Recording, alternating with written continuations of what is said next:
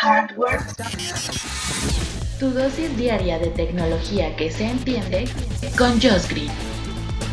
Comenzamos. Hardware Podcast. Hardware Podcast.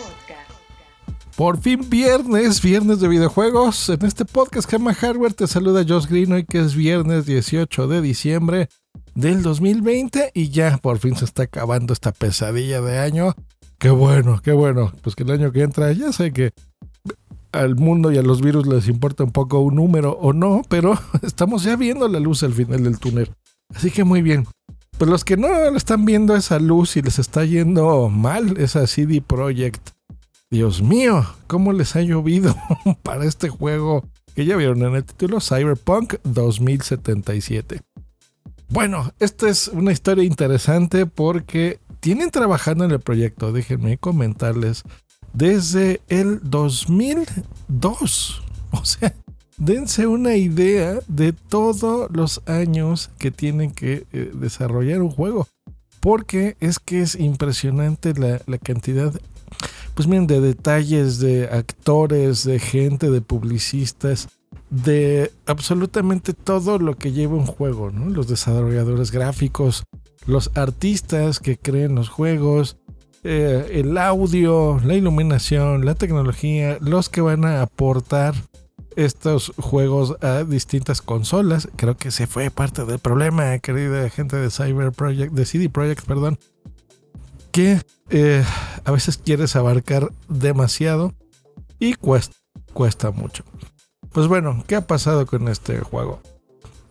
Primero, lo, habían lanzado originalmente, la idea era lanzarlo para Xbox, para Xbox One y Microsoft Windows, ¿ok? O sea, para PC. Eh, pero, pues bueno, empiezas a hacer más negociaciones, la gente de Sony está interesada en tu juego, eh, eh, te das cuenta que hay, disculpen, nuevos servicios online como Google Stadia donde puedes hacer estas transmisiones también en vivo y bueno, la gente podría estar interesada en hacerlo ahí. Entonces firmas acuerdos con Google y de repente empiezas a crear y a crear y a hacerlo más grande y más grande. Y te das cuenta que también hay consolas nuevas que salen, ¿no? Como las nuevas de Xbox, la Series X y la Series S. disculpen, disculpen, algo tengo en la garganta. Luego eh, PlayStation hace lo propio y saca también su PlayStation 5 y las arquitecturas y los procesadores son diferentes y se te empieza a complicar la existencia. Entonces, eh, pues bueno, tienes ya que poner una fecha de lanzamiento, así que en el E3 del año pasado, el último que se hizo de forma física y presencial, pues bueno, lo anunciaron con bombo platillo, ¿no? Eh, salió Keanu Reeves en el, en el, eh, como parte del elenco y me acuerdo en el escenario que salió y lo puso, y bueno, así un wow, ¿no? Y sí, claro, es espectacular, se ve muy bien. Pero fue un proyecto que a pesar de que ya ahora la fecha que se lanzó, que tiene una semana, eh, nació, digamos, en esta nueva era de las consolas, en esta nueva generación, pues estaba planeado incluso para sacarse en la versión anterior, en la generación de consolas anteriores, y creo que ese fue el problema. Quisieron abarcar muchas cosas.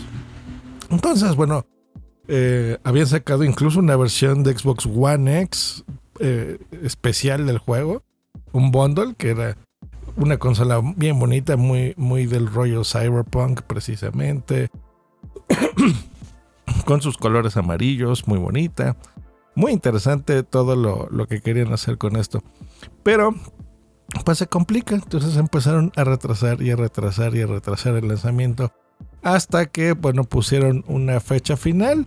La, la cumplieron, pero pues sí, hubo demasiados bugs, muchos problemillas por ahí. De, repente, pues no sé, los muñecos eh, no respetan la física del juego y se ponen como a volar o atraviesan ciertos objetos o no corre del todo bien en ciertas consolas. Por ejemplo, en el Xbox One X corre bien, corre bastante bien, igual que en la Series X, pero la Series S no tanto y en el PlayStation 5 de plano no, y las gráficas pues no van del todo bien en algunos lugares y tiene cuelgues, y, en fin, o sea, va teniendo muchos problemas este juego.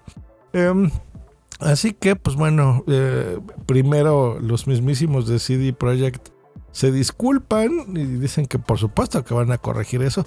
Eso es algo bueno de los videojuegos de, esta época. Que en, sí importa el hardware donde lo corras, por supuesto, pero existen parches. Entonces con estos parches los descargas y corrigen ese tipo de, de problemas, ¿no? Algo que no pasaba en los videojuegos cuando yo era niño, porque la versión como lo comprabas, como venía en un cartucho, que era un chip donde estaba grabado el juego, pues así era, ¿no? y fregatis bobits, o sea, no, no podías hacer eh, más, ¿no? Si había un, error feo. Em, curiosamente no había tantos errores, pero bueno, también los juegos eran mucho más sencillos, ¿no? Ahora son eh, eternos y son desarrollados en lugares muy bonitos, imaginarios, como este, ¿no? Que es en una parte de California, eh, por supuesto inventada, pero interesante. En fin, entonces, pues bueno, se disculpan, la gente no estaba del todo contenta. Algunos sí, ¿eh? no digo que todos. Eh, pero bueno, para los estándares de Sony, pues también el día de ayer decían, pues no más, vamos a, bajar este juego de su tienda online y vamos a regresar el dinero a quien lo solicite, ¿no? Eh, la misma CD Projekt ha hecho lo mismo, ha invitado incluso a los videojugadores a que si lo compraron físico, pues vayan directamente a las tiendas donde lo compraron y entenderán que pues esto es un relajo, porque pedir la devolución de tu dinero en algo así no es tan fácil y si no, pues contactarlos. Bueno, les ha salido horrible esta, esto CD Projekt, una lástima de veras. Em, pues bueno, no les queda más que empezar a corregir este tipo de cosas ya. O sea, Estoy seguro que tienen ahí un mar de gente trabajando para corregir todo. Y en un futuro, pues diferentes estudios pues tendrán en cuenta este tipo de cosas, ¿no? De alguna forma. Esto es más o menos bueno también para la industria porque pues eh, se, se aprende también de los errores, por supuesto. Ahora, yo también creo en lo personal que la gente exagera un poquito porque ya se sabe, mira, eso me pasa a mí mucho yo me considero early adopter de muchas cosas, ¿no? Early adopter, gente que adopta nuevas tecnologías muy rápido, a veces en sus primeras generaciones. Y es normal que llegue a fallar algo.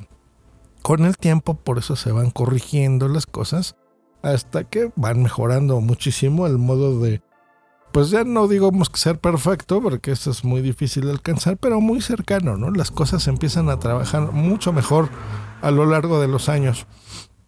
O sea, hay que darle tiempo a las cosas, ¿no?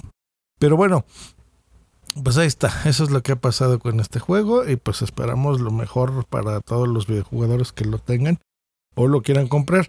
Desgraciadamente yo no soy uno de ellos porque este es un género que a mí, yo les digo juegos mareadores. no me gusta porque me marea. Se llaman los juegos de primera persona, los first person shooter. Y a mí estos juegos me marean. Como Halo, como Doom. Ya sé, todos los mejores juegos y los más padres, Dishonored y todos estos.